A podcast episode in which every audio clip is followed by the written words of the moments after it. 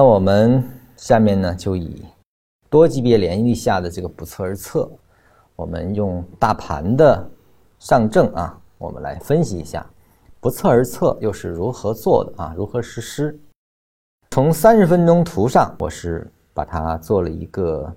划分。我现在的划分结果呢，就是现在图上所看的。从二六三八以来，目前我是把它分解成了，这当然是一种分解方法啊，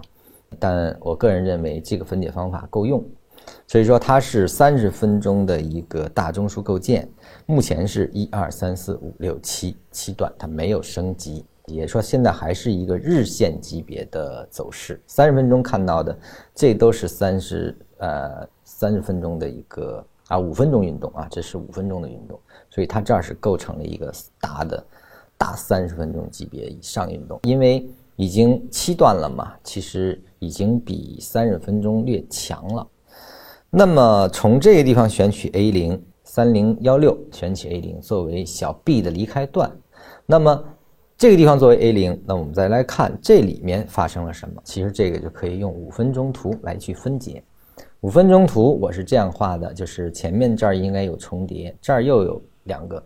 呃重叠，所以说这个地方呢已经构成了一次扩张，就是它的重叠部分已经够，可以把它理解成是一个扩张。扩张之后呢，因为它是不断重叠上去的啊，这儿依然有重叠啊，但是它的级别因为这个扩张存在，所以它就变成从属段，所以这是小 a，这是大 A，这是小 b。目前其实是在，因为这个结构已经比前面这个大了，比这个级别大了，所以说现在这个结构已经在五分钟的这个大 B 的构建中了，所以说这个大 B 构建。那就是这个位置，要不就走一个小小 c 的离开，要不这个地方就形成更高的，就说一个大 B 的跟它同级别的一个大 B 的构建中啊，其实是这个。那现在考察的就是这一段的这个上下的一分钟运动到底如何完成，是否可以完成一个升级动作，这个是我们现在关注的事情。那么还有一个事情呢，就是说这个地方如果向下形成三脉。那这个位置也依然可以形成是小转大走势，所以说我们现在只需要防范，呃三千三百五十点以来的这个中枢啊，只要不要在它下方形成三脉，它这个位置就可以在以这个前一个中枢为中心形成一个中枢升级。当然，它也可以以这个扩张方式或者是延伸的方式完成啊。这是五分钟。这个是一分钟的走势啊，一分钟走势，我们在这里面能看到的是从，呃，这个三三三二以来的，这已经是形成了一个中枢了啊。现在呢，依然是一个 B 的中枢构建中，也就这儿有一笔下上啊，这儿走完下，它应该对应一个上来完成，呃，三三三二以来的一个。向上运动啊，当然它也可以来这个地方直接升级，升级成一个五分钟，而后呢跟前面那个五分钟结构啊完成它的一个啊延伸的一种升级方式。当这个完成之后啊，如果一分钟完成了升级，那它就会完成五分钟的这个的升级，五分钟的大 B 的升级，那么再出高点就可能引发整个的三零幺六以来的结束。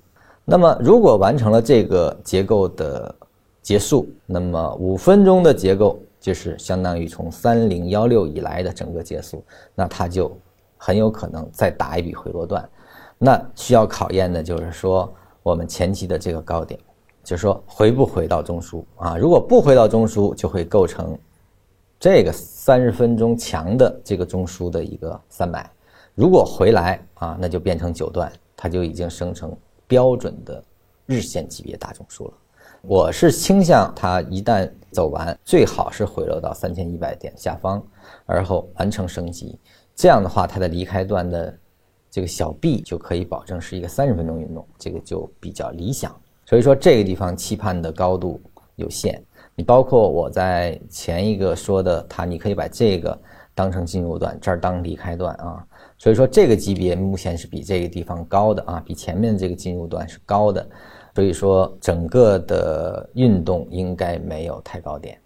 再加上我们的交替位的逻辑，所以说它应该在三千五下方，在这一带形成强压。所以说再加上结构的本身，这个地方我们能看到的是五分钟级别这儿在形成 B 的可能性。如果形成，以及防止它的小胆大，那它这个位置就离形成顶部其实不远。这个就是通过不测而测，我们就知道一起知道它的防守位，知道它破坏之后怎么破坏啊。这个就是多级别连立下的不测而测的一种展开